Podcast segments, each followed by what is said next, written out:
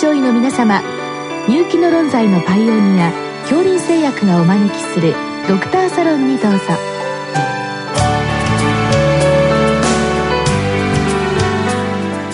今日はお客様に東京医科大学心臓血管外科主任教授荻野仁さんをお招きしております。サロンドクターは青い会柏田中病院。糖尿病センター長山内俊和さんです。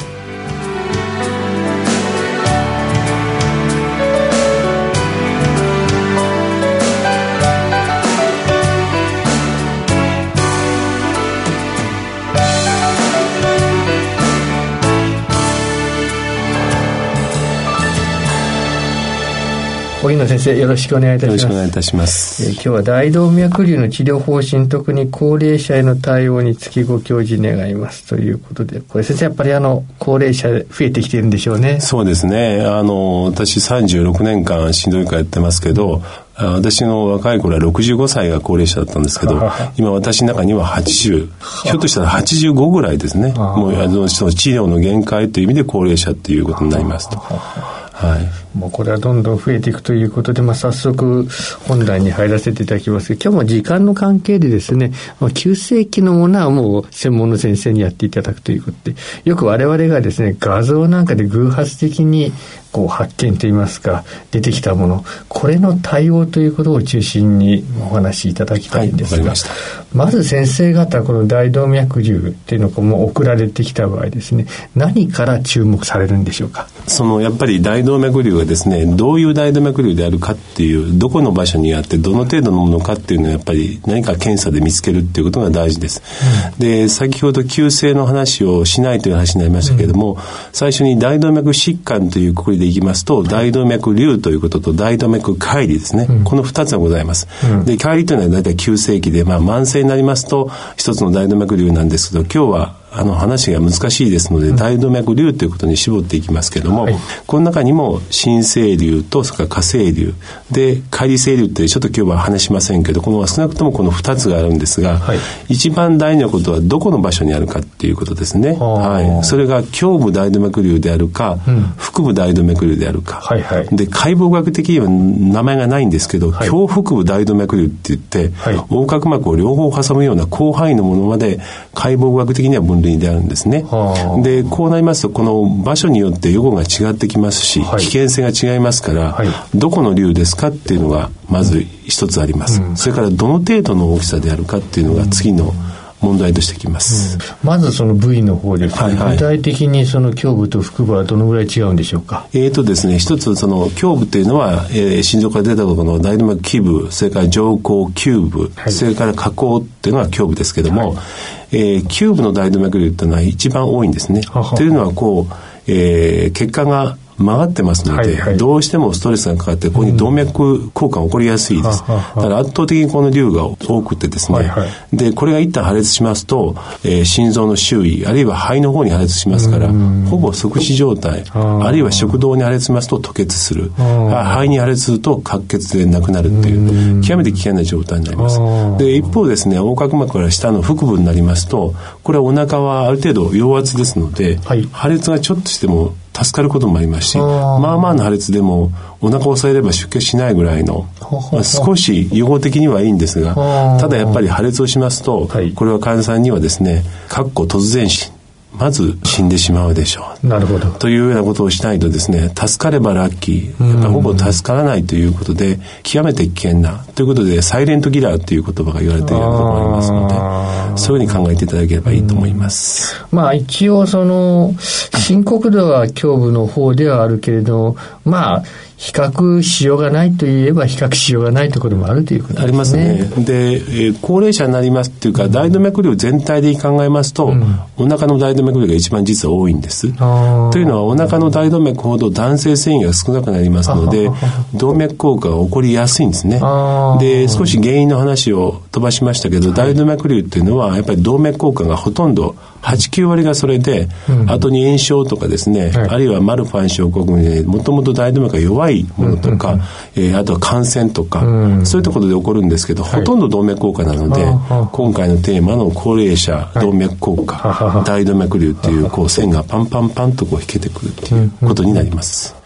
あと先生、動脈瘤のですね、まあ、なんて言いますか、あの、形態というんですか、はい、まあ、組織とでも言うんでしょうか、はい、そういったものでの違いはどうなんでしょうか、はい、あのこれは非常に実は大事なことで、通常の動脈瘤っていうのは、まあ、一つの瘤っていうのはコブという言い方しますけど、実はコブのものはですね、脳上瘤って言って頻度的には少ないものなんですね。一箇所だけがポコッとこうコブのように出てる、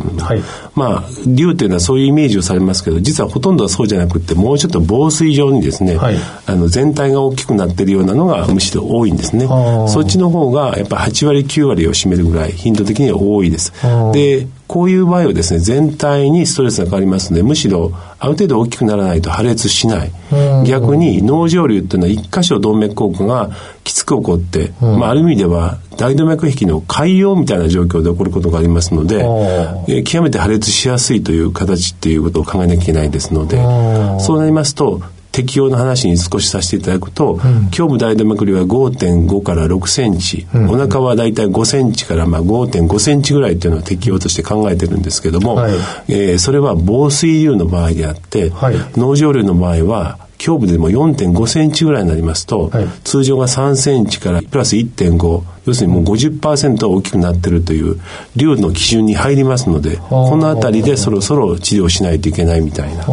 そういうこともあの専門的にはございます、まあ、今の話でちょっとサイズの話が出てきてこれ我々いつも頭悩ますんですけどもうちょっとサイズを少しこうあの整理していただきたいんですけど、はい、まあ、どのぐらいのサイズでしょうか、えーと、え実は大動脈瘤っていうのは正常の50%膨らんだ状態を、はい、要するに1.5倍になった状態を初めて大動脈瘤という定義するというのがあるんですけど、はい、これはまあ簡単な定義であって、うん、で胸部の場合はですね3センチとか2.5センチ細くってもですね、うん、でお腹の場合は2.5から2センチぐらいですね、でそれが高齢とともに少しずつちょっと大きくなってきてますので、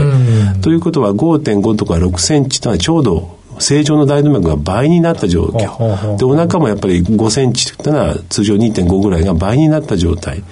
で患者さんに説明する時には倍になったということは風船のイメージで薄くなってるんですよ。半分ぐらいになってるんですよ。ってイメージをしていただければ実際には本当にそれぐらいに薄くなってますのでやっぱ破裂しやすいということがイメージできるんじゃないかと思います。まあ、そのあたりはもう手術適用ということですね。適用です。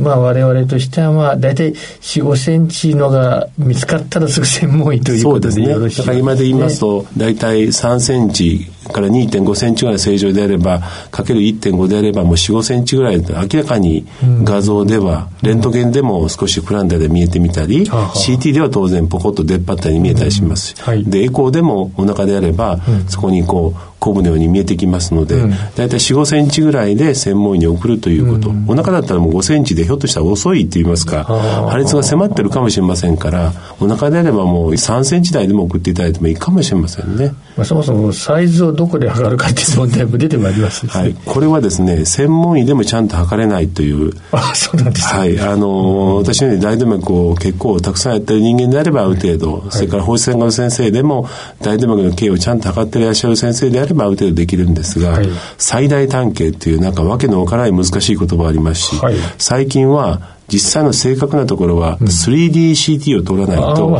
立体的に分かりませんので、そういうことになりますと本当に専門医で見ないといけないというのがございます。まあそうしますと、まあある程度の大きさになったら一度は専門医ということになります、ね、で、決して早くすぎるということはないですね。で、専門医は専門医なりに、えー、例えば半年1回とか1年に1回とか、うん、その瘤の大きさとか部位によって、専門的に、あの、フォローさせていただいて、うん、で、大きくなるタイミングで適切な時期に適切な治療を選ぶというのはできますので、うん、その間はご会計の先生のところで、要するにもう併存疾患の、まあほとんど高脂血症とか、えー、高血圧がございますから、糖尿病もありますし、そういったものをケアしていただくと。で、半年に1回画像診断で専門病院に来なさいという、そういうことでいいと思うんですけど。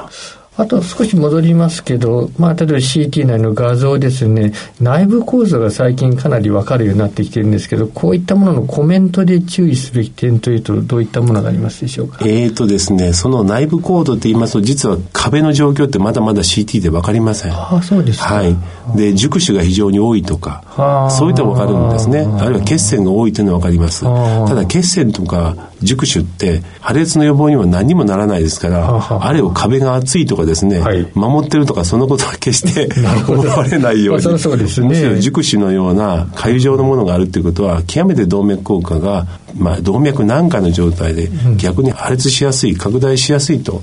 考えなきゃいけなくって、で石灰化の場合はむしろその部分は破裂はしにくいっていうことは言えるかもしれないですね。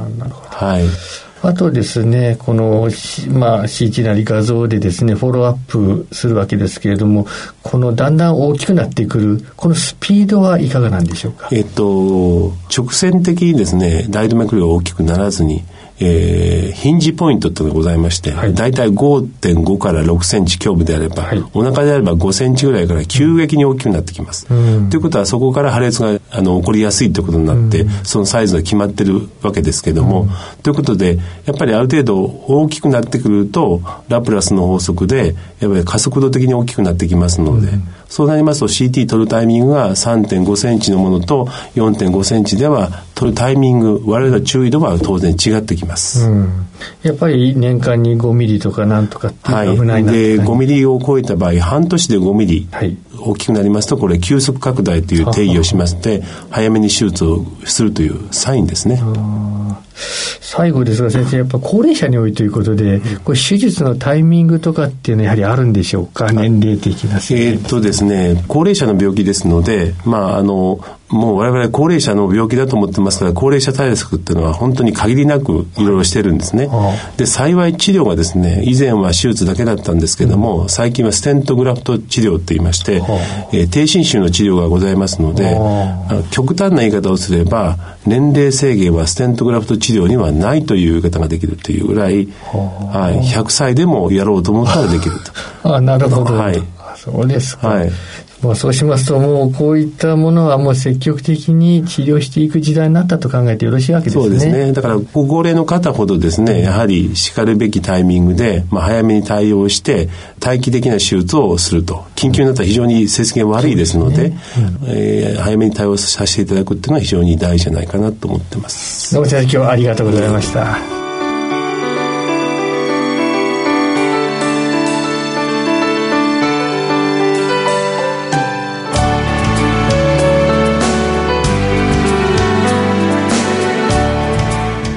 お客様は東京医科大学心臓血管外科主任教授荻野仁さん。サロンドクターは青い会柏田中病院糖尿病センター長山内俊和さんでした。それではこれで恐林製薬がお招きしました。ドクターサロンを終わります。